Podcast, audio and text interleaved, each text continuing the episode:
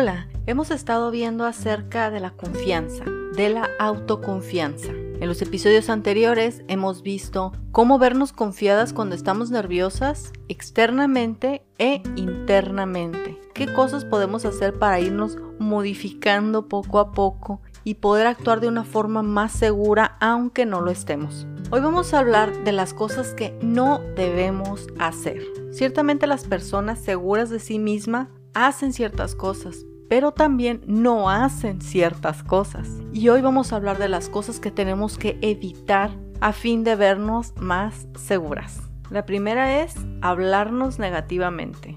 No nos podemos sentir confiadas de nosotras mismas si nos hablamos negativamente a nosotras. No puedes aparentar algo en lo externo cuando en lo interno hay otra cosa mucho más fuerte. Si necesitas sentirte positiva acerca de ti misma, necesitas empezar a hablar cosas positivas de ti misma. Por ejemplo, qué cosas te agradan de ti y algunos éxitos que hayas tenido, por muy pequeños que sean.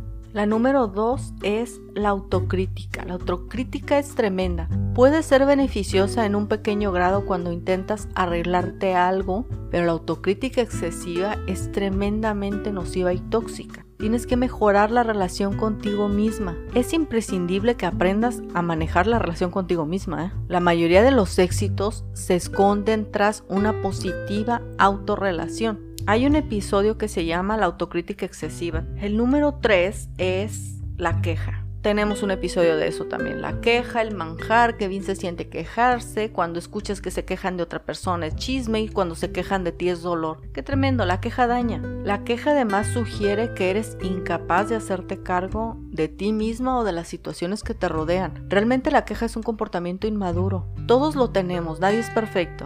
La cosa es esforzarnos para erradicarlo. Hay que ser parte de la solución, no del problema. El número 4 es la búsqueda de atención. Las personas que son seguras de sí mismas realmente no están persiguiendo la atención de otras personas. Están ocupados en su desarrollo personal, en el desarrollo de sus negocios, en el desarrollo de su familia.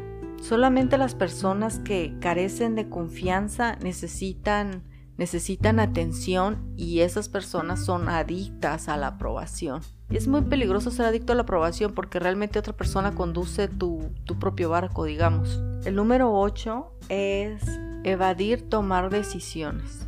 Es peligroso evadir tomar decisiones. Es como si esperáramos que la vida se comenzara a desarrollar poco a poco para nosotros, sabiendo que queremos algo pero no yendo hacia ello, esperando a que llegue. Cuando te des cuenta que estás intentando evadir tomar decisiones que tienes que tomar, pregúntate por qué lo estás haciendo. Está comprobado que las personas confiadas y seguras de sí mismas deciden más rápido, tienen una buena relación consigo mismas y por eso se conocen a sí mismas y eso les permite tomar decisiones de una forma más rápida. Intenta acelerar tu proceso de toma de decisiones. Y por último, hacer excusas. Las personas confiadas evitan tener excusas. Las excusas no forman parte del éxito, sino más bien forman parte del área del fracaso. Una persona segura es proactiva, ve qué necesita ser resuelto y busca la forma de solucionarlo. No busca la forma de evadirlo y tratar de resbalar su responsabilidad. No, eso no. Buscan que las cosas sean hechas y que sean hechas lo mejor posible.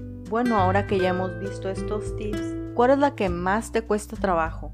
Recuerda que la mayoría de las cosas no van a suceder a menos que nosotros hagamos algo para que comiencen a suceder. Si queremos mejorar la imagen que tenemos de nosotros mismos y queremos mejorar la imagen que los demás tienen de nosotros, algo que sea sincero a nuestra personalidad, debemos de trabajar en torno a ello.